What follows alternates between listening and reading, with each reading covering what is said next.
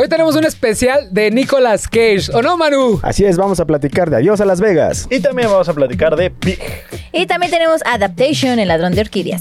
Y por si fuera foco, foco, ¿eh? Vamos a hablar de Reinfield. Foco, ¿sí traen foco, no? ¿Todos? Es donde fue Drácula, ¿no? Ah. Bienvenidos al Sí, episodio sí. 54 de Majestic, el podcast dedicado al mismísimo Tavo. So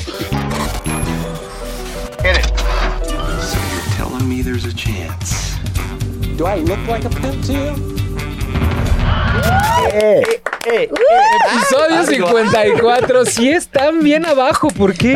estábamos ¿Qué pasando pasó? un escándalo hace ratito. Estaba Sí. checando qué tan ¿Qué? guapo me ve. Ah, que te ves hermoso, amigo. Ay, mira, Bienvenidos al episodio parecido. 54. Muchas gracias a todos los que están aquí en la mesa: Robert, Bere, Manu, Puk, Tavo, Celig, a toda la gente de Wacax Media, a todos los que se conectan en YouTube todos los martes en vivo a las 6 de la tarde.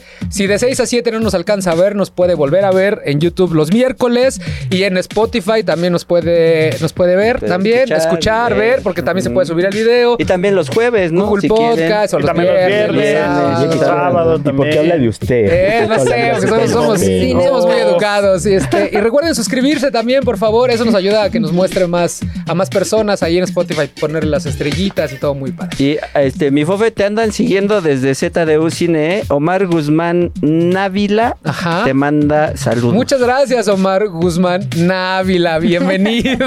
Porque por cierto, nos escribe, antes de empezar con el tema de Nicolas Cage, que esta, esta semana es especial de él, eh, nos escribieron en Facebook en la semana. Eh, Quería mandarle saludos a Gloria Lazar Muñoz y Gerardo Medina, Gracias. que dijeron que alguien ya se lo subió aquí, porque no, ya no les habla desde que ¿Quién- tiene un quién programa. ¿Quiénes, ¿Quién es? ¿Quiénes son? Ah, soy- eh, Gerardo Medina es mi mejor amigo de- desde chiquito. Ya eh, no, güey, ya ahorita- no, güey. Ya dejó de ser Acá, Es que está bien, ¿por qué escribieron, escriben escribieron. ¿Qué Ya pasó? viste, es que no sabía para quién era. La vez que lo escribieron. ¿Ya viste cómo se le subió? Y la contesta. Sí, no manches, que nos mande un saludo. Y nunca les contestó. Yo, diario revisando la publicación, actualizar, actualizar, y nunca les contestó. O sea que sí se le subió. Ah, Les mando saludos. No, pues ha sido más forzado. Muchas gracias a Los Gloria. quiero mucho, y a eh. Gerardo. Y también quiero agradecer a Calzada 9, el único fan de Pug, que la semana pasada dijo que se aventaba unos chistes bien cagados. Ay. Gracias, tú sí sabes. tú sabes. Porque no lo tiene no diario. como estos incultos aquí. Pero bueno, muchas gracias a toda la gente que está aquí con nosotros. Hoy vamos a hablar de Nicolas Cage porque esta semana se estrenó la última película de él De él. que por fin la hizo de Drácula, ¿no? Que se llama Reinfield. Reinfield. ¿Es el ¿no? momento donde yo digo que no me gusta Nicolas Cage o...? No, no, no, pero ¿por qué? A ver, a ver, a ver, a ver, a ver, a ver, a ver, ¿por qué no te gusta Nicolas Cage? ¿Qué te hizo? No, le- pues nada. Yo creo que por eso. No sé, su cara de sufrimiento todo el tiempo no me gusta. O sea, hay películas que sí eh, me gustan, pero a pesar de él, ¿no? Ok. Pero no él. o sea, en la generalidad no, te me gusta. O sea, sí. ves una película veo- de Nicolas Cage muy a huevo. Ajá, por lo general. Y si tengo otra, la veo. Pero cae casi- Sí. Sí, Pero no, ¿quién no es? me gusta, ¿no? Que escoger entre dos películas de Nicolas Cage, ¿cuál ves? Pues, ¿cuáles son? No. Sí, güey. Pues, o sea, vamos a mencionar todas. Pues yo creo que, eh, pues es que de las pocas que he visto, eh, no sé si La Roca. Porque la Y- pasaban como 20 mil veces. en Ajá, siete, ¿no? en Y porque salía Sean Connery. o Y la sea, de doble pero- cara. Es, Ah, es- sí. es un buen tema para la gente que está en el live. Y Pónganos no. si le cae bien o le cae mal Nicolas Cage. Robert, digo- porque hay muchísimas, muy- muchísimas personas que sí dicen que es demasiado exagerado, ¿no? Es A over the no, top, como dicen allá en Estados Unidos. Este, a ti sí te gusta, ¿no, Nicolas Cage? A mí me, me gusta. La Sí, es te que- encanta, güey. A mí no me gusta, me encanta. No, sí me gusta cómo actúa, pero, pero también entiendo cuando dicen que no. O sea, creo, creo que tiene la virtud de ser muy malo y muy bueno. A ver, ¿cómo es eso? Elabora más. Pues de repente se saca unas buenas actuaciones. Ay, ya se me fue, amigo. Ajá. Y de repente saca unas muy malas actuaciones. Sí, que... Pero no lo puedes determinar. O sea, no puedes decir que es malo o bueno. Solo por, o sea, si, si lo analizas en toda su, su filmografía, ves que es bastante campechano. O sea, de repente es muy bueno y de repente es muy malo. A ver, una donde se te diga que es malo. En la de. ¿Cómo se llama? Ah, no puedes No, pues no- mencionar no una donde si es no malo, ¿ya viste? Está, está, Es que es está tan muy malo que no se acuerda. Yo, yo creo, yo creo que tiene que ver un poco con las películas que han visto de Nicolas Cage, porque también hubo un momento en su carrera, ahorita que ya está regresando a hacer lo que era en los noventas, donde pues se acabó todo el dinero en comprándose castillos, Castillo. comprándose casas embrujadas, Ay, qué padre. comprándose tumbas, comprándose un dinosaurio que aparte era robado, o sea, se gastó todo su dinero el güey a lo pendejo. Entonces, hay, hay- de hecho hay blogs completos de cosas con las que hizo, lo que hizo dinero Nicolas Cage que evidentemente eran compras estúpidas. Entonces empezó a agarrar un chingo de proyectos que eran muy, muy serie B. Entonces tú ves esos, esos, esos, esas películas y dices, no, pues sí, está muy exagerado, ¿no? O sea, pero ¿a quién no le gusta la leyenda del tesoro Pues perdido? es de mis favoritos. O sea, es- es maravillosa es esa maravillosa. película. Esa- esas, esas dos son muy buenas películas, Robert. Deberías de empezar por ahí. Es que, por ejemplo, esas Ajá. no las he visto justo Ajá. porque veo Nicolas Cage, cámara, vámonos a lo pero que está sigue. padrísima. Sí, no, pero, o sea, ya ni Velas. siquiera, ni siquiera veo de qué tratan, nada. Ya nada más veo Nicolas Cage, no, gracias. Ya si, pasas. si llega a- alguno del, del reparto me llega a interesar, pues ya me voy. Jalas. Ah, ok. Pero eso es que tengo que estar interesado en. Sí, claro. Porque Si por no, él no. Mm, Yo soy Sí, muy no. fan. A mí, mi película favorita es 60 segundos. O sea, es así, está buena. La amo. Aparte, el soundtrack de esa, de esa película está bien chingón. Después de ahí pongo. Padre de, de familia, que es, ah, es de mis Sí, top sí, 5 de películas favoritas de la historia, porque sale tía León. ¿Y si la has visto? Sí, claro. No, está bien chingón. ¿No has visto Padre de familia? No, mames. Esa a mí me gusta por Pero no la caricatura, ¿eh? Es como el Sí, cuento sí, de Scrooge, donde este güey es súper. eh, Tiene un chingo de varo, pero está solo, solo le importa el dinero. Típico güey que solo le importa el dinero, no le importa a los demás. Humilla gente en la calle y de repente le hace la broma como Dios, ¿no? Por así decirlo. sí, sí, sí. Y lo pone en cómo hubiera sido la vida si se hubiera quedado con, con la morra con la que se enamoró en la universidad. Ah, está bien bonita esa película. Esa es mi segunda. No, la- sí, sí, ya la vi. Sí, Ah, por ya. supuesto, ya me acordé. Ya me acordé porque El también lo- de sí, Navidad. También Sí, claro. Canal 5 Sí, la sí, sí. viste. Esa es, esa es- Sí, y a mi tercera sí. película favorita es la, son las de la- la- la- el mapa del tesoro. Ay, es que esas son, esas son, mis su- favoritas. Súper chingonas. Ese tipo de películas que son muy Uncharted. Me gustan un chingo, donde empiezan con una pista y luego van con otra y luego con otra. Y estás, mira, al filo del, al filo del sillón. Pero bueno, hay un chingo de películas de Nicolas Cage y hoy vamos a hablar solamente de cuatro. Sí. Cada uno escogió Por una desgracia. película. Por desgracia, cada uno escogió una película para recomendarle al público. Y creo que fueron buenas elecciones porque muchas de estas películas casi nadie les ha visto. Entonces está bueno para que la gente las vea. Sí, Este, específicamente la que escogió Bere, que habla de Charlie Kaufman, pero bueno, ya entraremos en ese tema. La- pero la primera de esta semana se llama Pig. Esta película es del 2021, ¿no? Sí. No me acordaba que yo iniciaba. Ese güey dijo, "Huevo, voy a dar a ver qué de qué hablas. Preparo. Pig del 2021 que puede ver usted en Prime Video. En efecto. ¿De qué va Pig, amigo?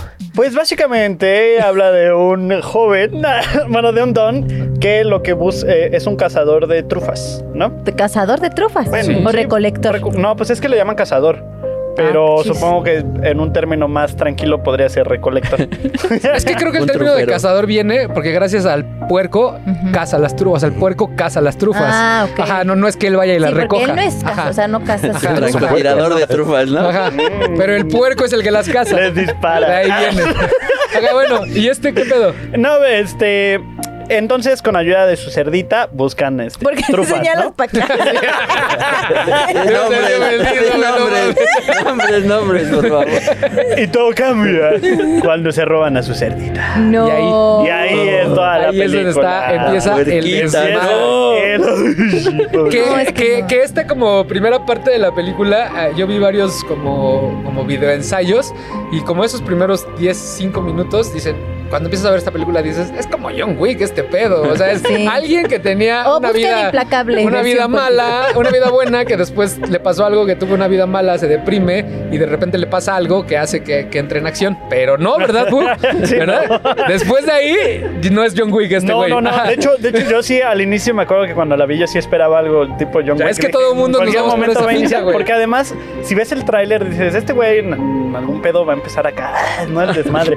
Eh, pero no, no, es un viaje mucho más íntimo. Este acerca de pues los seres que amamos y, de, y que no queremos dejar ir. ¿No? Básicamente esa es la película. Para no spoileársela y De que la los vean. puercos que Gracias. amamos, podría ser. De los puercos que amamos. si tienen un cerdo en su vida, valórenlo. No lo si aman algún cerdo en casa, Valórenlo. Déjenlo ir. Si regresa. Entonces, a este muchacho le, le pasa algo al puerco y entonces sale en búsqueda del puerco, ¿no? Básicamente, no estoy diciendo ningún tipo de, de Sí, eufemismo. Y, buena. y por qué? ¿Qué tiene de diferente la actuación de Nicolas Cage en esta película con todas las demás que, que Pues mire. estamos hablando? generalmente eh, Nicolas Cage eh, ha- hace un, un- un cine muy parecido al expresionismo alemán, ¿no? Este que es muy. oh, ah, y estira mucho hecho, los brazos. de hecho él no se llama, él no se llama actor. Él tiene otro- hay otro nombre, ahorita lo voy a buscar. Ajá, pero que tiene que ver con eso, justo. Ay, qué mamá. sí, de hecho, a él no le gusta que le digan que es actor. Ahorita, ahorita les busco ese, Les ese gusta nombre. que es Nicolas intérprete, Cage. ¿Por qué me Ah, cae mal? Otro nombre. ¿Qué están haciendo que me que, que- El que deje punto- caerme mal? El punto es que, como, como sabemos, es como muy efusivo, ¿no? Con, con su lenguaje corporal. Este, sin embargo, esta es, yo creo que la primera película en el que no tiene un solo momento en el que lleve su, la, acción a su cuerpo. O sea, todo lo contiene todo el tiempo. O sea, es, es una película que está... eh, la película es muy chiquita, ¿no? En el sentido en el que comprime todo lo que pasa a un pueblito, ¿no? A una ciudad, a un pueblito. Y él todo lo que le pasa lo comprime como, como actor. O sea, y, y ves a un viejo que está caminando y que está hablando y esa es su actuación, ¿no? Nunca lo ves ser efusivo, nunca lo ves en un momento extremo como en cualquier otra película, ¿no? Sí. Este, y eh, de verdad creo yo que, que- que aprecias mucho esa actuación, ¿no? De- Después de verlo en otras películas haciendo acá todo eh, este, Exagerado. pues no le diré exagerado, pero sí este efusivo a lo mejor. Esta es la primera que dices, órale, o sea, háblame de, de esto más, este, más compacto y de este lado más, eh, no quiero decir serio, pero de este lado más comprimido de tu actuación que tienes, ¿no? Y eso es algo que yo valoro mucho cuando vi Pig, este, que se valora más la, la trama y el viaje de este personaje que el, que, que el personaje, que generalmente Nicolas Cage prefiere que su personaje hable más como para sobresalir y en este sobresale más el viaje que está teniendo. Pues justo eso fue lo que dijo el Nicolas Cage, que él quería, que esta película quería que la gente recordara que él sí podía actuar de una manera real, muy, muy verídica, ajá. Abajo. Muy, muy abajo. calmadita. Más muy humana. Más humana. Y sí, pues digo, por lo que dice el Pucas. No, sí, sí, sí lo logra, porque al final del día el, el personaje eh, va en un, en un viaje de encontrarse, porque la, la película es duelo al final del día, ¿no? Estamos hablando del duelo y de cómo varios, hay tres personajes en la película y cada uno lidia con el duelo de una forma diferente. Y específicamente el, el de él, desde el inicio de la película te lo muestran con lo- los cassettes que tiene de su esposa, etcétera, etcétera, pero es como justo esta, este camino de hora y media de alguien, este pues ya quedando en paz con el duelo, por así decirlo. Es- muy buena película y es literal, como dice él, así Sí. un actor. Así solamente es un actor con tres actores secundarios que van en este camino hacia encontrarse a él mismo. Sí, que de hecho, eh, le- o sea, tanto saca de pedo que él no esté, que esté, que esté comprimiendo tanto su actuación, que cuando ves actuar al güey de Hereditary, al, al chavito, Ajá. este, él te saca de onda. O sea, como que dices, este güey como que de Está repente, de exagerado. repente está muy exagerado. Y dices, ¿qué pedo? Generalmente es al revés. Cambiaron de Sí, papel. Es este chico de Hereditary. Hereditary. Tiene como, como un aquí una. Se llama una- Amir Ajá, Wol- que tiene como una, verruga un poco grande de este lado. Ajá, él es, él es el coprotagonista de la, de la película. Entonces es la razón por la que te gusta, amigo. Ajá, sí, sí, sí. O sea, Es que aparte el Pug llevaba como un año diciendo, vamos a hablar de Pig, vamos a hablar de Pig, vamos a hablar de Pig. Es Sí, véanla, está muy buena. O sea, a lo mejor no, no machas tanto con, con- al final, ¿no? Con, con todo lo que sucede. Pero tiene momentos muy bonitos y muy valiosos. o sea, y, y lo ves actuar y dices, órale. O sea, y como, ha- como hemos crecido con él, de repente dices, ay. Crecí yo contigo, ¿eh?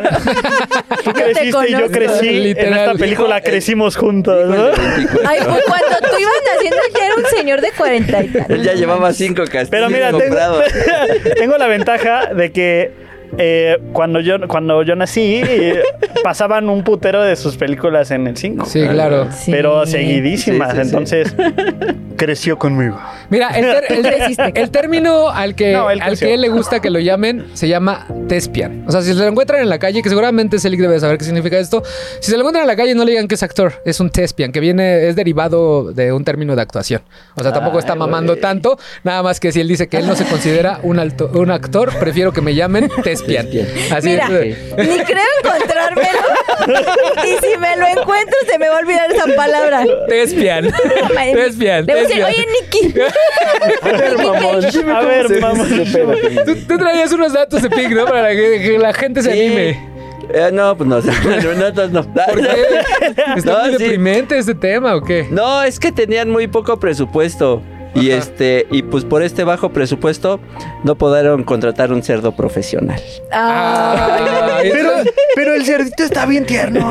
O sea, Sí, sí, pero- Lo ves y quieres adoptar tres. Es, es, es, un- eso es naturaleza, güey. Sí, de hecho lo estamos viendo en pantalla y sí está bien bonito el cerdo. Sí, Mira. no, Sí. no fue un. Igual, hombre. Igual vemos Ah, dos. en el monitor, en el viendo dos monitor. cerditos. Ah, cerdos en pantalla. sí. que no trae playera.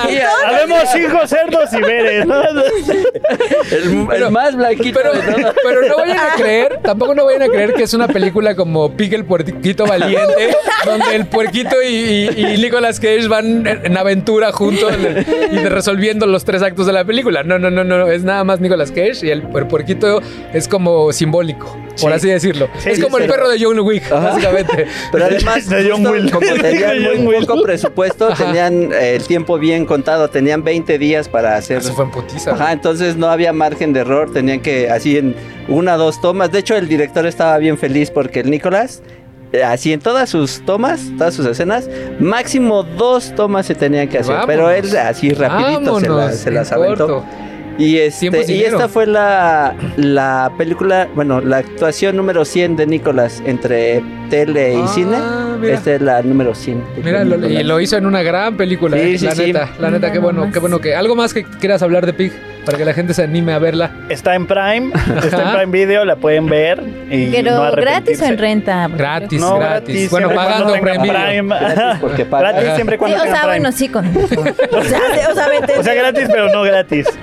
Véala, está muy buena. eh, les va a quitar hora y media de, buena. de- de su vida y van a llorar un poquito, van a sentirse un poquito tristes. Tal vez. Y se van a dar cuenta que si ustedes odian a Nicolas Cage, Robert, si tú odias a Nicolas Cage, éntrale. Éntrale con esta Con película y lo vas a amar. Por- porque Ya además les aseguro que, o sea, nada más una, una escena es la que te hace decir, no, como que de repente sacas una sonrisita, pero ni siquiera es por él, o sea, es por el, El por el. Pues así no, no, no, por el otro cuate, por el, por el, por su compañero. Este, pero aquí de verdad, o sea, si te hace reír Nicolas Cage, aquí no te vas a reír y eso es lo padre, o sea, el- eso es lo padre. Es una película que yo creo que eh, por fin eh, no tiene que acabar con una metáfora chingona. O sea, funciona la película así solita. Este. Y nada, amigos, disfrútenla. Y, es- y es un poquito veanla, entrando al tema de Charlie Kaufman, que justo el, el cine de Charlie Kaufman, y él peleaba mucho en- a sus inicios, que él, porque a huevo le tenía que dar como que demasiado desarrollo a sus personajes, y él quería que se deprimieran, que se depriman. Sí. Entonces, un poco Pig cumple este, este, este concepto del cine de Charlie Kaufman. Quiero agradecer a toda la gente que se está conectando a live: este, Diana, a Paola, a Jazz, a Osiris.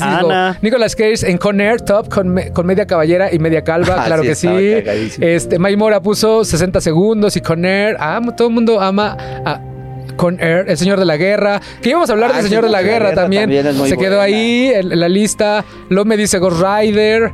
Que sabían que Lome es Spider-Man. Pero bueno, luego les platicamos ese, ¿Por qué? ese tema. Eh, Ana, Ana, Ana Basurto dice: Qué bonito se ven los cinco. Gracias, Eh. gracias. Que a Ah, mira, madre. Ana dice que es Team Robert. Eh, Ah, pues No. estábamos haciendo equipos, ¿o qué, chicos? pues Eso parece sí que sí. Y ya Eso sí es caer muy bajo. ah, Ya nada más crees, estás que buscando yo le quién te eche mal. porras. Bueno, esa fue, la, uno. Imita. esa fue la primera recomendación de la semana. Vámonos con la segunda, Ay, no, Berenice. estoy muy nerviosa. La segunda película del 2002, dirigida por el mismísimo Spike Jonze, este director que acaba de sacar un documental bien bueno de los Beastie Boys. Si no lo han visto, véanlo en Apple TV, que él es, es el, en un teatro con uno de los Beastie Boys platicando la historia de los Beastie Boys. Y, Ay, y de qué repente se van, padre, a, los se van a Boys. momentos que nunca habíamos visto. Está bien, chingón. Si son fans de los Beastie Boys y no han visto este documental, véanlo, dirigido por Spike Jonze.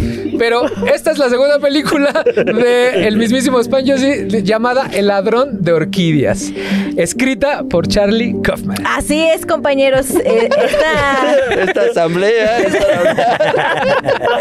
Estamos reunidos hoy aquí para. Yo Estoy muy nerviosa por hablar de Charlie Yo Kaufman. primero quiero decir. Ay, pero no voy a Yo hablar como primero quiero de Charlie decir. Kaufman. De hecho, el año pasado este, quedamos, quedamos pendientes de hacer un especial de Charlie Kaufman. Sí. Y lo, lo alargué y lo alargué y lo alargué porque qué miedo hablar de Charlie Kaufman. Sí. Porque es uno de los mejores escritores, un gran director que hay ahorita en el cine actual y tiene unos temas muy complejos que es muy difícil entrarle, pero Bere dice que ella puede. Entonces, el ladrón de orquídeas. dice, ¿de, de qué va? A Primero ver. platica a la gente de qué va. Para... Eh, es que para, bueno, está bien rara la sinopsis de esta película. De entrada ahí les digo todo. ¿no? Ajá.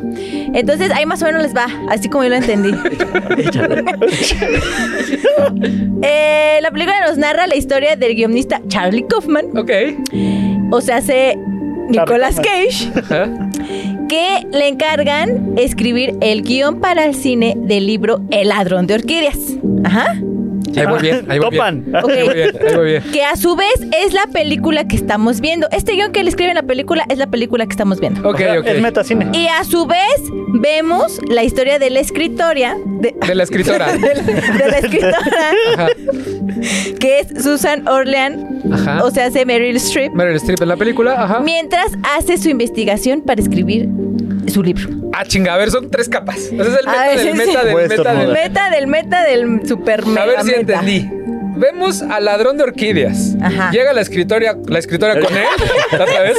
La escritoria. Ella escribe un libro después de entrevistarlo. Este libro lo lee Charlie Kaufman y después lo van a, le van a hacer un libro, lo van a hacer una película. Eh, pues sí, Van a más o menos. adaptarlo. Ajá. Más o Pero menos. estamos viendo eso en la película. Estamos viendo exactamente Las tres todo eso. historias. Las ajá. La o sea, bueno, más bien trata son- de la ¿Película? de la adaptación que están haciendo. O sea, Mientras eh, están primero haciendo. llegan y le dicen a Charlie, oye, este, traemos este libro, necesitamos que nos hagas un guion. Ajá. Y él dice, ¿what? ¿No? O sea, básicamente es lo que dice así de madre, ¿no? O sea, ¿cómo voy a adaptar este libro? Ajá, es un libro que no se puede adaptar a cine, ¿no? O sea, ¿cómo le voy a hacer? Oye. Entonces, a su vez, A su vemos vez. a, a Meryl Streep siendo Susan Orlean, que ella, eh, eh, para su investigación, se va con el con este John LaRoche, que Ajá. es el ladrón de orquídeas, ¿no? Ajá, básicamente. Este señor que, que pues robaba orquídeas, ¿no? O sea, básicamente, es lo que hacía, andaba lucrando ahí. Spoiler. No, no, No, es eso no es spoiler. spoiler. Pues sí, es libro, la. Pero esto pasa en diferentes Líneas del tiempo. Ajá, exactamente. O sea, no todo pasa al mismo Sí, o sea, tiempo. el guion llega, el, el guion llega a Charlie tres años después de que El Susan escribe el libro. o sea, Ah, bueno, de que se publica el libro. Ajá. Ok. Entonces, sí está, sí está muy complicada la película. Sinceramente, yo la vi hace muchos años y luego ahorita Ajá. la volví a ver para volver a hablar de ella. Ajá. Y dije, ¿what? ¿What? O sea, como que al principio ya no me acordaba de nada. Y sí dije, ¿qué está pasando? Y al final tampoco. Al principio no entendí. play otra vez. Al final tampoco Oye, pero ¿por qué te gusta tanto la película? ¿Por qué la escogiste Ah, en lugar bueno. de padre de familia? Ay, porque, porque justamente que- quiero que la gente vea co- como otra otra faceta también de Nicolas Sí, Cage. es totalmente O sea, diferente, ¿no? Que yo sinceramente Nicolas Cage no lo recuerdo tanto siendo así como tan hilarante, tan así "Eh", o sea, como que yo sí me acuerdo más de él como eh, héroe de acción y eh, pues en estas películas más más este domingueras, ¿no? Como eh, Más palomeras. más palomeras y sobre todo en la de la búsqueda del tesoro que es mi favorita. Pero eh, esta me gusta, o sea, porque en sí pues la película es me gusta mucho. Y él me gusta porque eh, en esta película él, él interpreta a, a unos gemelos. ¿no? O sea, Charlie Kaufman. Y entonces Charlie Kaufman en la vida real decidió eh, meter también un personaje que se llama Donald, que es supuestamente su Su hermano. hermano, Ajá. ficticio, su hermano, gemelo. ficticio, que Ajá. mucha gente cree que sí es real porque No, no, no. en los créditos sí viene escrita por Charlie y. Donald. De hecho, ahí traemos un datazo bien chingón de la academia. Sí. Por eso, por eso te gusta. Ah, entonces me gusta mucho porque pues, él interpreta estos dos personajes y son muy distintos uno entre otro. O sea, tienen personalidades completamente distintas. Eh, entonces, lo que decía ahorita Puck de, del meta. O sea, la película sí, sí entra mucho el, pues digamos, el metacine, que no me voy a meter tanto en lo que es, porque si quieren saber, vayan a ver mi TikTok. Ya hiciste un TikTok de esto, ¿no? Sí, Claro, es más arroba del meta horror, pero Ajá. como tal, el meta, o sea, es ese cine que, que en donde los personajes como que hasta cierto punto tienen una como conciencia de que están viviendo dentro de una, De una película. digámoslo Ujú. así. Entonces, eh, la película eh, te- nos va mostrando cómo él va eh, haciendo el guion, pero repito, como el libro no, no se presta tanto a hacer una película, él empieza como a más bien a enfocarse en él, en sus propias crisis personales, para ir desarrollando como la historia. Y al mismo tiempo, eh, le, como que le inventa también, digamos, una historia a la escritora. O sea, es muy confusa porque no, o sea, no quiero decir mucho, porque no sabes Sí, sí, a no dónde te- en dónde empieza la realidad y en dónde empieza, más bien dónde termina la realidad y dónde empieza la ficción. Y, y a pesar de ser como tan enredada como lo platicas, la realidad es que cuando le pones play y la ves, se la- le, va- le, le puedes seguir el Sí. hilo. O sea, no es ver a David Lynch que dices, ah, chinga, estoy viendo. Ah, o sea, sí, sí, no. sí es algo que, que- que trae un inicio y un final y que te vas este, enamorando de los personajes. Y justo Charlie Hoffman, él se. Me imagino que así es en la vida real, porque él se, él se sí describe como una persona tímida, que no confía en él, que a los 40 años no sabe qué pedo con su vida y no sabe si tomó el camino correcto. O sea, A que, todos nos pasa. Ajá, que sí, a los 40, a los. a Pues es normal. Ajá, y que sí se ve que Nicolas Cage hizo muy bien en interpretar a este, a este Charlie Kaufman, que es como muy perfil bajo, como que no tiene confianza para acercarse a las mujeres. Hay escenas ¿Por qué lo señalas? donde te- no, o sea, yo digo, entonces, este sí es una gran actuación de Nicolas Sí. Cage, la verdad. O sea, sí es de mis favoritas también, porque justo, como, como dices, al momento de que están interpretando a los gemelos y los dos están en escena, que es, esto es la maravilla de los actores gringos. O sea, que no necesitan disfrazarlos para que le creas que es. O sea, si yo hiciera una película aquí en México y tuviera un gemelo, me disfrazaría para que la gente viera que él es el Es otro. igual. Y allá no hay necesidad. De hecho, yo traigo una recomendación que se llama The Ringers, que justo es, es este, este, un actor interpretando dos personas y nada más con el simple, la simple mirada, las simples facciones de la cara, sabes quién es quién, sin necesidad de que los disfracen para que veas que él es el, el bueno y él es el Sí, malo. ¿no? peluca güera, ¿no? Ajá, sí. El gemelo traía la peluca sí, güera, justo. ¿no? Y entonces lo hace muy bien Nicolas Cage. La, la verdad, a mí me gusta mucho la actuación. Esta está en renta en YouTube, Google Play y Apple TV. Exacto, ¿no? yo la vi ahí justo. Por Apple 30 TV. pesos. Tú traías unos datos de, de- del ladrón de orquídeas. Sí, amigo. en esta justo para, para el éxito del buen Nicolás, él lo único que hizo fue seguir órdenes. Dice, yo me olvidé de todo lo que había aprendido en actuación y me puse a seguir las indicaciones que dio el director y pues fue lo que le llevó a la nominación de, del Oscar. Sí, pues es que, pues, tienes ahí- no tenía... Pues, Tienes Ajá. a Spy Jonze, tienes a Charlie, Charlie Kaufman, pues ya te callas, ¿no? Ya Sí, ustedes sí, díganme sí. qué hago. Sí. ¿Dónde me paro? ¿Qué hago? Ya. Y es que también está Meryl Streep cuando vio el guion, dijo, es el mejor guion que he visto en mi vida en esa ¿Qué hubo? época. Ajá. ¿Qué hubo las? De, de tan bien que, que estaba Es escrito. que sí está muy bien hecho, está muy bueno. A mí me gustó mucho porque justo sí te, o sea, sí te proyecta como toda esa crisis personal que él trae y, y que al mismo tiempo cuando tienes crisis personal a veces se transmite en tu en tu ámbito laboral. Entonces, sobre todo en las personas que escriben, bueno, como que cualquier área creativa siento que luego es muy difícil y es muy común que tengas bloqueos creativos, ¿no? creativos, claro. Entonces me gusta mucho cómo lo llevan y, y cómo el desenlace es lo que lo desbloquea. O sea, está muy. Está está muy está súper interesante. cool. Y para los amantes del guionismo, hay un, uno de los, de los escritores que hablan sobre guion más famosos de, en, en la actualidad se llama Robert McKee, que es un escritor que tiene este, libros como el guion, que de hecho en todas las escuelas de guionismo es lo primero que te dicen. Tienes que leer a Robert McKee. Entonces ahí sale un momento Ah, en la película, primero, va a ser el segundo, tercero, Segundo este, dando un se- seminario justo confrontando a Charlie Kaufman. Eh, La escena es, es muy buena que, que lo interpreta este Brian Cox. Brian ¿no? Cox, el, el que ahorita, el que ahorita es, Succession. Es Logan Roy en Succession. Y que está buenísimo como, como ves este como este, esta otra faceta de Brian Cox que justo me acordaba en una entrevista que él dice que nunca lo habían reconocido en la calle. Sí, hasta sí, que, hasta hasta, que los hizo 90 Succession, años en. Succession. Y empiezas a ver la filmografía y. Güey, no mames, estuvo Sí, en el ladrón. buen. Sí, o sea, sí es un gran actor, ¿no? Está- súper chingón. Otro dato que tengas. Eh, no, pues nada más que esta fue la segunda nominación de, del Nicolas Cage para el Oscar y la primera fue la de que vamos a hablar de Manu de Adiós a la Adiós a Las Vegas. Yo leí por ahí un dato que decía que es la primera vez que se nomina a un actor, a un personaje ficticio. Ficticio. Ajá, Ah, o sea, porque el que ajá. estuvo nominado fue Donald. Fue, fue Donald. Donald, ajá. Y como no existe, pues así es la primera vez en la academia que sucedió eso. ¿Algo más veré sobre el ladrón de orquídeas? Eh, No, pues que sí la vean, la gente se las recomiendo. Anímese. 30 Anímense. pesos en Google y 50 pesos en YouTube, por ahí más o menos. Está, están está, está, está barata, está barata. Pero la verdad vale la pena. O sea, y júntense con sus amigos. Háganse una vaquita. Háganse una ¿Ya viste vaquita, el ladrón de 10 pesos. orquídeas? Besitos cada quien. Creo Mira, que no, aquí. ¿No has visto de orquídeas? Creo que no. Vela, eh, está muy buena. ¿Tú has Denme visto 10 el ladrón de pesos cada quien y les Y les beso bien.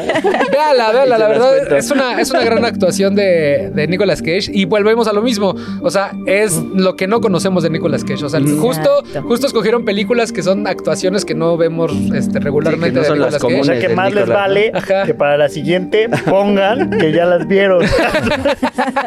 Oye, tú tenías una, también un dato sobre el cuerpo que se transformó Nicolas Cage. Ah, sí, el, para el disfraz de la pancita, así como la mía, Ajá. es igual la que la uso yo. Son lentejas y cuentitas. Ajá. Son- es igual que yo. Ajá. Son lentejas y cuentitas. O sea, se puso Esa es lentejas y cuentitas en la Esa- esa Se era la panza de- Eh, ¿Quién? ¿También utilizas lentejas? Ah, sí, lentejas y, y cuentitas. Bueno, ahí está la segunda película. Algo más, Bere, ya estamos, ¿no? No, no, no, nomás me acordé de algo que me dio risa en la ¿Qué? película. No, una escena donde le dicen gordo. A Robert. ¿Y por qué me ves a mí? Es que es metacine. ¿no? Metacine. Ahí está la segunda recomendación. Adaptation de el mismísimo Spike Jonze, escrita por Charlie Kaufman. Véanla. Y si quieren que hablemos de Charlie Kaufman, lo haremos. Uf, lo haremos. lo podemos hablar de Anomalisa, Ay, pero ¿no? Por ejemplo. Un año de preparación. No, yo había escogido. El otro año, ¿no? El otro año ya lo Ajá, hacemos. Sí, sí, sí, nos vamos, ahí nos vamos con calma. Ahora sí, vámonos a la tercera recomendación de la semana. ¡Uh, venga, Manu! Porque también estoy casi seguro que hay varias personas que no han visto Adiós a Las Vegas. Híjole, ¿por qué no la han visto? Pues es que sí. Manu. Háganse el favor. ¿De qué va Adiós a Las Vegas? Adiós a Las Vegas fue una película que salió en el 95 dirigida Sí. por el mismísimo Mike pugnacia. Figgis. Sí. Y han de saber que, pues, Nicolas Cage protagoniza a un, un personaje que se llama Ben Sanderson, que es una persona que tiene problemas, ya no es un problema, ya es una enfermedad y es el alcoholismo. Entonces va de que este personaje lo corren del trabajo porque pues es bien pedote, pero pues también se hizo bien pedote porque lo dejó la mujer. La situación que tiene es que al momento que ya lo corren de su trabajo, este dice, pues, pues ya, ya para qué, ya para qué le hago, ¿no? Yo me voy a despedir de este mundo con el chupirul. Y se va a Las Vegas. Siento que está recomendando una de Rafael Inclán. Sí, no, José las- ¿Cuál, José. cuál es esa de José José? No, es que de verdad, o sea, Ajá. si la Llega el es- caballo rojo. Es un disco conceptual de José Rafael José. Inclán. Ajá. La, la cuestión es que una vez que hace este viaje donde él quiere, pues, como saber qué onda con su vida, Ajá. pues eh, encuentra con una prostituta que en, en este, bueno, ella la, la, la actúa esta, la actriz Elizabeth Shue. Shue. Elizabeth Shue, Shue, ¿no? Shue, Sí, Shue, Shue. Que, que hace rato nos estábamos preguntando en qué ha, qué ha hecho esa mujer. ¿Qué no ha hecho? A ver, díganme qué ha hecho para que Claro. tenga contexto También ha la en. The Voice. Ah, Sí, justamente. Boys, ¿qué más? De hecho, para que tenga- Karate. Kid. Karate Kid. Y también estuvo en. Volver al Futuro. Al futuro, ¿qué más? O sea, es una gran actriz. Una niñera en peligro en, Una niñera en peligro. Es una gran pareja. Sí, sí, sí. Yo hace rato estaba viendo unas entrevistas de ella en esa edad. y Yo decía, ¿dónde la he visto? ¿Dónde la he visto esta niña? Me suena, Me suena, me suena, me suena. Bueno, entonces es este güey que ya se va a ir a morir a- Las. Vegas. Es la idea que él tiene. La cuestión es que, pues, termina teniendo esta relación muy tóxica, pero tóxica espantosa, porque, pues, ella empieza a tener una dependencia con él, pero él tiene una codependencia con el alcohol. Uy, no. Entonces, No. todo el tiempo están este, luchando por, por obtener lo que quieren, pero, pues, al final de cuentas. Que pues, ella es prostituta. Ella de es Las prostituta, Vegas, ¿no? Ok, está bien. ¿Por qué, ¿Por qué la gente la tiene que ver? ¿Por qué te gustó tanto? Aquí porque ven, fíjate, yo también tengo esta situación con, con El alcohol. El alcohol, donde fíjese que el otro día. No, es que, es que yo también pienso lo mismo que Robert. O sea, sí me gusta cómo actúa Ajá. este Nicolas Cage, pues tiene Sí. cara de compungido siempre. La cuestión es que en esta película, híjole, la verdad es que sí lo ves y dices, ah, cabrón, o sea, sí. No es el mismo. No es el mismo, o sea, sí está pasando por. Por un borracho, pero el, el semblante que él tiene y cómo dice sus palabras, sí te, te da esa sensación de que, güey, tiene un problema. Es que justo para lograr eso, eh, mira, ¿viste cómo entré así? ah, Ah, él, se, interrumpirlo. ajá, él se grabó, sí, él se grabó borracho para ver justo cómo actuaba y cómo No hablaba. mames, se empedó, se, empedó, grabó entonces, y luego sobrio Cuando crudo, me grabo Ay, a es so- con fines es con fines Ajá, de una sí, Sí, era así, de a ver, córtale, córtale. Y se iba a ver a una casetera, así Ajá. como se empedaba o cómo estaba pedo y decía, ah, lo tengo, vamos a darle. Entonces, sí, lo aplicaba. Ah, la- lo hizo muy Sí, bien, ajá. O sea, sí, la- también es una muy buena actuación Una que no tiene nada que ver con, lo, con lo otro. Yo tengo una pregunta porque en esta entrevista con esta, esta niña había como una señora como de viejita. No quiero decir que 80 años, pero ya estaba viejita, ¿no? Que la estaba entrevistando y le dice, oye, yo siento que esta película este, no es para todo el público porque podría, es muy depresiva, podría llegar a deprimir. ¿Ustedes creen que es, esta película es muy depresiva y podría llegar a deprimir a alguien? ¿Sí? ¿Tú sí crees? Pues sí, ¿no? Pues es que más, más bien depende en qué momento estés de la vida, ¿no? O, o sea, yo siempre creo que el arte pues, es subjetivo, o sea, Ajá. como todo, cualquier obra la vas a apreciar dependiendo tú que traigas dentro. Entonces, obviamente si traes algún tipo de crisis en el que no le encuentres como un sentido a la vida o estás en una relación este, de codependiente o estás con una eh, adicción o con cualquier cosa, pues creo que igual y sí te puede Te va a ir llegar mal, ¿no? Te va, te va a llevar a la Te da chica. Pero ideas, pues ¿no? si no, o sea, digo, si te pones muy existencialista, pues yo creo que la disfrutas. ¿Qué pasó, Pukis? Yo creo que la gente debe estar, eh, debe de dejar de esperar salir sonriendo de todas las películas a las que van. Eso, eso Está me bien gustó. experimentar otras cosas. Eso me gustó, eso me El, gustó. el cine no tiene que ser, ah, jaja, ya salí, mira qué feliz. No. Ajá. No, y es que Eso- también, aparte, o sea, digo, esta actriz Elizabeth Shue, o sea, porque se parten las historias, ¿no? O sea, te explican tanto lo que sucede con el alcohólico como con la prostituta. Entonces, ella también platica toda su historia, o sea, cómo lo ve desde su Desde lado su y lado. también ella se avienta una actuación, la neta, bien, bien chida. Y es que también, bueno, creo que lo que dice es o sea, muy cierto, pero ten- tenemos la tendencia a vivir en una burbuja. O sea, no nos damos cuenta que afuera hay muchas personas que pasan por esas situaciones bien complejas y nosotros en nuestra realidad decimos, no, no, no, es que la vida debe ser bonita. O sea, no, la neta, la vida no, es bonita para todos. Y justamente eh, la, la obra original, el, el escritor, o sea, bueno, estuve leyendo que decían que que fue como su carta de despedida, Despedida. porque poquito después de que, o antes o después que salió la película, un poquito antes, ¿no? Antes, Fue antes. Eh, dos se suicidó. después de que empezó la Se producción. suicida porque él, él sufría justo de un problema de alcoholismo. Entonces ahí, ahí estás viendo La historia de la vida. historia de vida de una persona, o sea, cómo él lo vivió, cómo se sintió, ahí está. O sea, entonces hay que quitarnos un poquito la venda de los ojos. Ya hay que dejar de ver puras de Pixar, ¿no? bueno, también esos deprimen. Sí, no. este, ¿qué te- tú, Robert, ¿tú qué datos traías de Pues de la actuación que platicaba Manu de Elizabeth, eh, fue tan buena que estuvo nominada a, al Oscar. Y era lo que platicábamos hace rato, que nos, a mí me sorprendió que es la única nominación que según yo tiene Elizabeth y ha salido en 57 mil películas y no se me hace, digo, no es la gran actriz, no es Meryl pero, ajá, pero no, o sea, se me Pero hace raro que nada más tenga, que haya tenido esta nominación. Y era una película de muy bajo presupuesto, ¿no? Tuvieron un tema ahí los actores con eso. Sí, de hecho, esta película más o menos fue así como de 3 millones de dólares, poquito más. Pero, pues la verdad que sí, digo, yo sé que sí es un buen varo, pero de todas Pero- maneras, ellos este, intentaban ahorrarse como todo, ¿no? De hecho, es una pregunta que te tenía a ti, Puck, porque no. Ah, querían, vale, este, en vez de filmarla en billetes. 35 milímetros, la filmaron en 16 por ser más barato. Sí. Entonces, Explica a la este, gente por qué es más barato, amigo. Pues porque es un formato menos pesado y más chiquito. Entonces, y más práctico. Bueno, o, o sea, cuando los llevas a las máquinas de, de revelado, eh, tienes más metraje por menos dinero que un 35 que necesitas una cámara mucho más cara para, para grabarlo. No es tan comercial. Este. Y es un. Es, un formato muy grande. Y a nivel textura, o sea, para la gente de pie, cambia mucho, varía mucho el cine del Sí. 16 a 35, pero Sí. ¿qué- ¿en qué lo podrías detectar? O sea, ¿qué, qué cosas son las que dices? Pues "Ah, el tipo de 16"? grano, el, el tipo del- de, de los colores. O sea, sí, sí hay un cambio. Digo, a lo mejor para la gente que entra a ver una película, pues no lo va a notar, pero a para un el barrito, fotógrafo sí, va, Ajá. sí va a decir, sí va a notar la diferencia, pues. Y 35 milímetros es un formato que actualmente todavía se ve muy bien, ¿no? Este.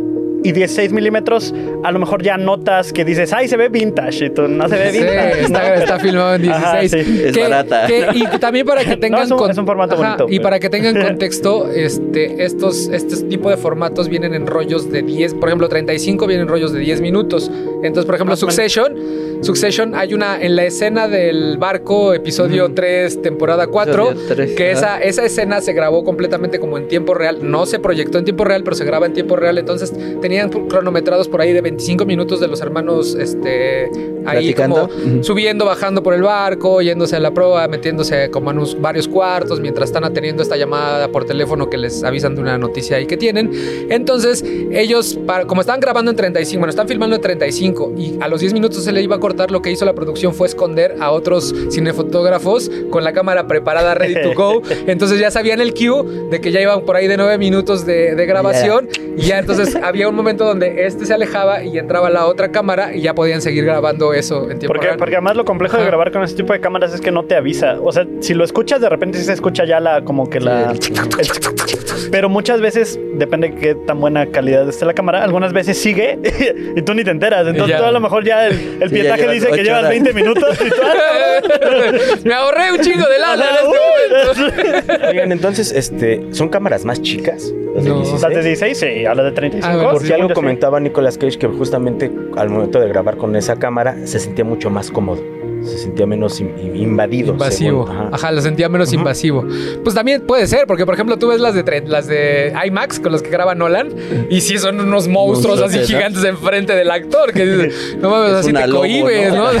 Es una lobo, es una lobo que tienes ahí enfrente. Pues básicamente a eso se refiere con el, con el que es más barato, 16 milímetros, 8. Cuando ustedes escuchen que lo grabaron en 16, en Super 8, es porque no hay presupuesto.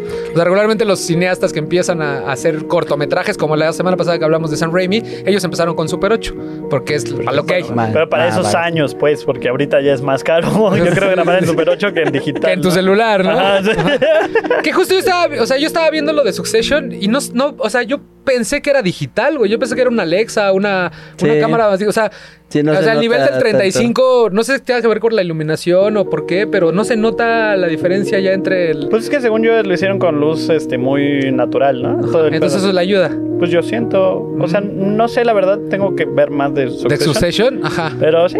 Creo que ya en el capítulo 2. ¿Algún otro dato que tenga de Adiós a Las Vegas? No, Ya tú, estamos. amigo. Pues sí, pues nada más para que se enteren, el director y Nicolas Cage les habían prometido una suma de 100 mil dólares a cada uno y no les pagaron nada. No, man, ¿no cobró? No Y cobraron. ganó el Oscar. Ah. Ganó el Oscar. ¿Cómo crees? Sí, porque O habían sea, dicho los chicos de Lumiere Pictures, que era la Ajá. casa productora, pues de que pues, no había, pues que no estaba, que tenía un problema de, de déficit de no sé qué rayos del, del banco, o sea, que no jaló, no. hubo fondos y no les pagaron. Qué poca madre. Y desgraciadamente esta película no se puede ver en México. Nadie tiene los derechos ahorita, entonces no la pueden ver a menos por, por Que lo los- tuvieran en DVD. por los Ah, términos legales, en- DVD. en Videocentro. A lo mejor con pueden, ir- VPN. pueden ir al No, no, no. blockbuster, no sé, pero así como de.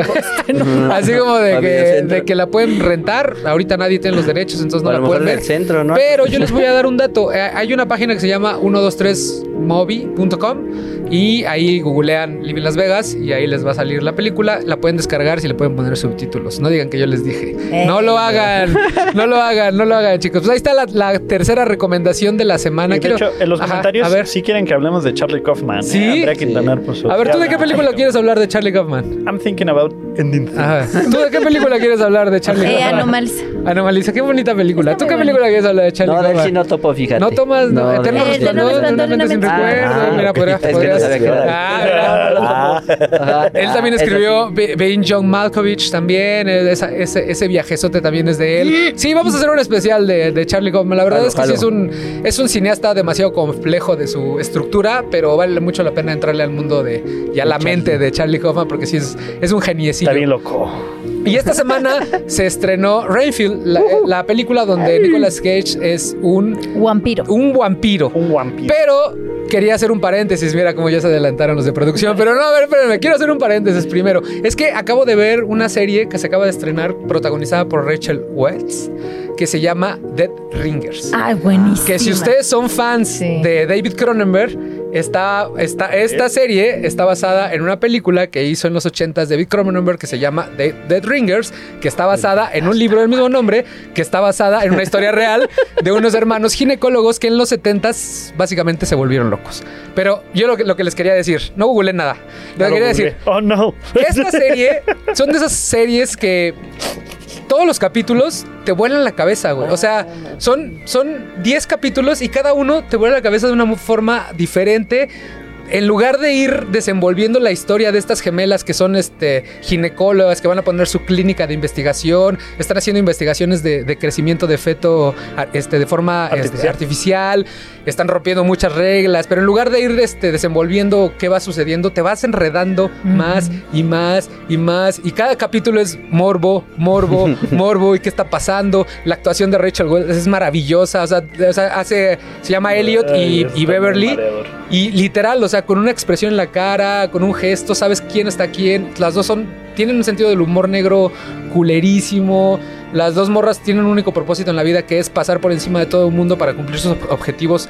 Cada una te va estableciendo cuáles son sus objetivos en la, en la serie. Y tiene como una vibra como entre Mr. Robot, entre la serie de esta Julia Roberts que sacó en Prime Video.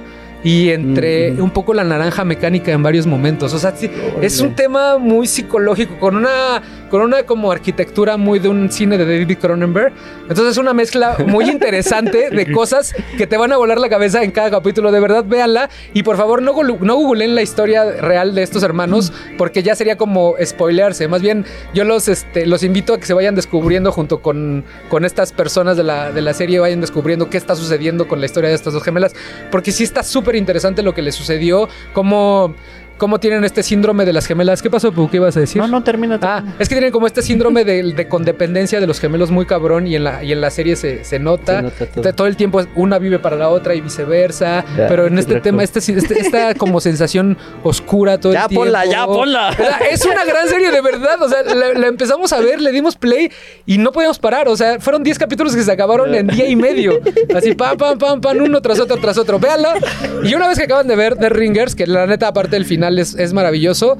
Échense la película de Cronenberg si no la han visto, también está muy buena. Esa es con hombres y este Jeremy Irons, si no mal no recuerdo, es el que, el que actúa a los dos gemelos, Papacito. que está basado en el libro que, estaba, que escribió un premio Pulitzer sobre la historia real de dos gemelos ginecólogos que vivieron una vida muy extraña, güey, y a la fecha misteriosa. Son como el diablo. Ajá, y a la, fecha, a la fecha de una El forma muy diablo. misteriosa. Ahí está la recomendación de la semana. Vayan, lleguen a su casa en Prime Pero no la vean antes de dormir porque yo hice eso y me quedé con una sensación así. ¿Tú ya la empezaste a ver? Claro. ¿Qué tal? ¿Qué- qué tal? Pero sí me quedo así. ay, hasta Sí. salí, salí del cuarto y le dije a mi esposo, oye, ¿ya viste esta serie? ¿Ya viste esta serie? Ay, necesito sacarlo de mi sistema. Sí. Está buenísima, Y vean. no quiero decir nada más. O sea, si ya vieron Mr. Robot, ahí tiene como dejos de Mr. Robot. Si ya vieron la de Julia Roberts, si me ayudan a googlear la de Julia Roberts, que es de con Prime Video, que es del mismo creador. De hecho, el creador de Mr. Robot creó esta serie original de Prime Video que habla sobre ¿Qué querías veteranos de guerra. Que Julia Roberts tiene una clínica. Ah, sí, también la empecé que también tiene como esta. eh, bueno, es la mezcla de estas dos series. Este, en este tema de Dead Ringers, igual de oscuro, igual de raro, igual de abstracto y con, con un poquito de David Cronenberg en unos momentos de partos bien chingones con toda la escenografía muy David Cronenberg. Ahí está la recomendación de la semana, vayan, véanla, se la van a pasar muy bien. ¿Qué pasó, amigo? No, nada más. Si tienen Prime en español, se llama Juntas hasta la muerte. Juntas hasta la muerte. Neta, neta, neta, tenía mucho que no veía una serie tan chingona como esta. La de Julia Roberts se llama Homecoming. Homecoming, justo. Es, si ya vieron Homecoming, que es esta clínica de veteranos de guerra donde empiezan a experimentar con ellos para tratar de curarlos, que también es un pedo de morbo súper cabrón. Así se siente como ese tipo de, de series. Está súper, súper chingona. Pero bueno, ahora sí vámonos al estreno de la semana. Rainfield del 2023, protagonizada por Nicolas Cage. Les voy a leer la sinopsis. Les voy a leer la sinopsis. Tres, tras siglos de servidumbre, Rainfield por fin está listo para abandonar a su tóxico y narcisista jefe, Drácula. Básicamente, o sea, él es como un este, ¿cómo El les llaman? asistente personal. Ajá, como- ¿cómo les llamaban en la serie de ay, se me fue el nombre? Familiar. Es el familiar de Drácula, ¿no? Ajá. Sí, Sí, justo, ¿no? sí. El sirviente. El Pues, sirviente. Familiar. Ajá, ajá, Ajá. el familiar. Es el, es el sirviente de Drácula. Y la, y la película está basada en el, en el familiar. Eh, sí, justo. eh, por eso te iba a decir que no es como tal protagonista. Es, co- es- es protagonista, es, Es antagonista, es antagonista. Ajá, exacto. Ajá. ¿Y qué Porque- tal la película, amigo? Ay, está bien chista, bájame. ¿Por qué? Ah, Véala, porque está súper over the top, está O sea, bien todo lo contrario a lo que hemos hablado Sí, de- por supuesto, pero es que, o sea, aquí agarran el tono perfecto de Nicolas Cage siendo lo más este Exagerado. exagerado posible y le queda súper bien a la película eso. O sea, toda la temática está súper over the top. Todo, así todo, todo le, se va a lo máximo de, de lo máximo. Tu- Cuando tú dices... Tu over the top es exageradísimo. Exageradísimo, Exageradísimo, ajá, exageradísimo. exageradísimo, pero por todos lados, ¿no?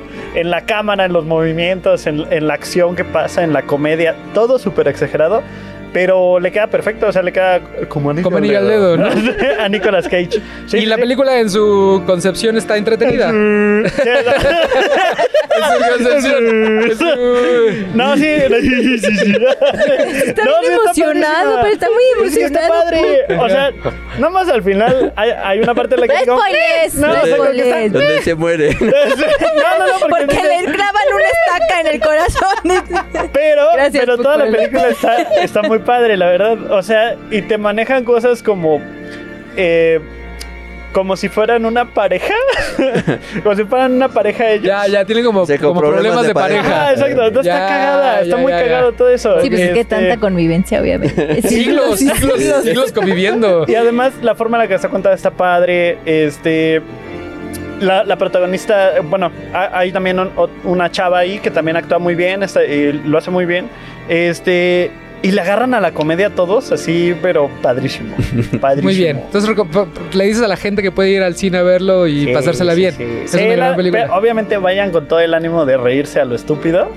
Ah, y se eso van, a- siempre se van a pasar muy bien. Se van a pasar O sea, bien. es, es muy básica la película, o sea, sí, literal. pero lo que está chido es que, aunque sea muy, muy básica y, y muy boba, sí tiene mensajes padres. O sea, tiene mensajes eh, eh, como de amiga, date cuenta. este, como de ve a terapia. como de este, los hermanos pueden ser buenos. Déjate de engatusar. Y que de hecho Nicolas Cage era uno de los papeles que siempre había querido hacer, ¿no, Sí, güey? ese, el de Superman. del Superman, que ese ya también lo hizo. De hecho, Lome nos puso acá, eh, Eric Lome. Ajá. Dice, Nicolas Cage ya fue Spider-Man y Superman. ¿Cuándo fue Ándale. Ya los Spider-Man? hace la voz en, En los dos. Spider-Man. Ah. Y Spider-Verse es el Spider-Man que está en blanco y El negro, Noah. ¿no? Ajá. Ajá, Noah. Y también de Superman es en un en una caricaturilla. Bueno, que de hecho, él No. él no. Platícales la historia. Más bien, él iba a ser Superman Claro. eh, para Tim Burton. Claro. Ah, de ahí Y de hecho, hay fotos con su traje. Sí, su pelito todo el largo. rollo. Sí, Su su pelito pelito largo. largo, Pero ¿y cómo le iban a hacer con su churrito? Era con remolino hasta acá. güey. Bueno, entonces siempre había querido Sí. ser Drácula, Superman. y el Capitán Nemo. Ya no me le falta ese. Ajá, No, pero además el está único. chingón porque cuando lo entrevistan te dicen, no, es que me basé en el Drácula de Bram Stoker. Sí, güey, Y, en el- sí. y en el de, Sí, Gary de Drácula Oldman. del- del- de- sí, en el de Gary Oldman, pero también Y el de los Nosferatu, ¿no? monstruos, el de Nosferatu. Nosferatu. Y, el, y el segundito que salió como en los clásicos cuando era de la momia clásica. Ajá, Drácula sí, clásica. qué pedo. Y de hecho hay una referencia a esa película que está súper chingona. Neta. Pero, ajá, pero tienes todo esto que te dice y de repente lo ves y te cagas de risa. Dices, güey, cero Gary Oldman, güey. Pero O sea, cabrón, pero es increíble. O sea, Güey, no que, de hecho yo me, me acabo de enterar que Universal, la única razón por la que esta película exista es porque no existe el universo de los monstruos. ¿Se acuerdan que iban a hacer un universo de monstruos? El Dark Universe. Que iba a empezar con la momia de, de- De Tom de Cruise. Tom Cruise. Que de hecho, originalmente empezó Ah, con Drácula, con Ajá. la historia jamás contada. Ajá, sí, güey. Ah, fue esa la Pues resulta que pues, fue un fracaso completamente. Entonces el, el escritor de esta película ya había ido a ofrecerle a Universal la película y le dijeron, no, ahorita estamos en los monstruos. Está tonto. Entonces cuando se cae el proyecto, empiezan a decirle a los escritores, ¿no, no tienen algo por ahí que que produzcamos? Oye, ¿te acuerdas Sí, güey. Ay, Ya preparado. Sí, güey. Entonces, es la única razón por la que exista, porque empezaron a soltar el varo que les empezó a sobrar de lo que iban a hacer del. del- Oye, la de la momia de. Tom Cruise está bien mala. Está Sí, malísima. está De hecho, habíamos mala. hablado de ella, pero bueno. No, ¿Algún otro dato ¿para que tengas, amigo? No, pues que el buen este el Nicolás se preparó toda su vida para este personaje. Compró chorromil este castillo, se metió, durmió en un ataúd. Yo, ¿no? yo, yo leí, no, más bien que se durmió en el castillo de Drácula. Bueno, en el que se supone que fue de Drácula, ahí en. Transilvania, este, para prepararse para un personaje. O sea, está loquito. Y Sí, también bien el- excéntrico. Ajá, en el Sí, TikTok que, que hice en la semana, él compró una mansión embrujada en Nueva Orleans que le, per- le pertenecía a una que era asesina serial, de, o sea, mataba Ah, esclavos. sí, a Madame la Lauri. Ándale, ella. Entonces, ¿Esa es la que se ponía la sangre? ajá, no, Eh, pues, no, es que, eh, ¿se acuerdan de American Horror Story? Yes. En la de Covent. Ajá. Eh, Kate, Katy, Katy... Chapoy. Katy- ¿Cómo se llama? Ay, se me. Katy Perry. Bueno, ella. Ka- Katy Bates es la que interpreta esa, A eh, Madame. es- a, ma- a la Madame la. Que, ma- que mataba esclavos. ¿no? Ella tenía sus esclavos en su en su sótano y los tenía amarrados y así, entonces los, los torturaba y les quitaba su sangre para entonces ella también echarse acá sus... Sí. baños. Sus. Total que dicen que está bien embrujada. Entonces, el buen Nicolas Cage quería escribir, cuando, te- cuando era millonario, antes de que Hacienda se lo, se lo llevara a la chingada, llevara. este, quería escribir una novela de terror y dijo, ¿Qué pues me voy a comprar esta para inspirarme, porque dicen que sí está muy cabrón. Entonces, pues la compró. El chiste es que nunca acabó la novela y la no, tuvo sí que volver. la acabó. No, lo que pasó, Ajá. lo que nos enteramos es que estuvo un año en- eh, viviendo en ese castillo, escribió según él su guion y cuando se fue, se rompió la laptop. ¡Ay, choro! No me vas a creer qué Así me pasó con mi tesis, amigos. Los también. juro. Ya resulta, pero sí es una, es una persona muy excéntrica, se mandó a hacer una tumba en forma de pirámide, compró un, este, un dinosaurio que resultó que estaba roba- era robado. O sea, es que tampoco es como que vayas así, ay, hay un dinosaurio, lo voy a comprar, ¿no? Evidentemente ¿Qui- no, ¿Quién no está tiene tan un fácil. dinosaurio que me Pues ahí venda? están las recomendaciones de esta semana. ¿Algo más, chicos? Ah, oye, yo me Ajá. enteré que el Rainfield eh, o Rainfield es un síndrome que existe. ¿De qué? A ver. Que este síndrome es, es un es un- una enfermedad, un Ah. trastorno clínico que es la persona que se cree vampiro y que le gusta tomar o untarse sangre. Eso es No vampirismo. Ajá, pero sí Se tiene, tiene un concepto, ajá, el, Rainfield. el concepto clínico es el síndrome Rainfield. Ah, la tengo que admitir que me gusta mi sangre cuando me sale de la nariz. No, guacala, ya vámonos. Muchísimas gracias a toda la gente de Guacax Media. Ahí están las recomendaciones de esta semana. Adiós a Las Vegas, que no pueden ver en ningún lado. Rainfield, que pueden ver en el cine. Dead Rising, que pueden ver en Prime Video. Y Eh, también. Adaptation. Adaptation, que pueden ver en Rentar. Y, Y Pig, Pig. que se Y puede, Peppa que se- Pig, que se puede ver en Prime Video. Muchísimas gracias a todos. Nos vemos la próxima semana. Esto fue Majestic, el podcast. Muchas gracias a Vean todos. Dead Ringers, está bien chingona. Sí. Guacax Media presentó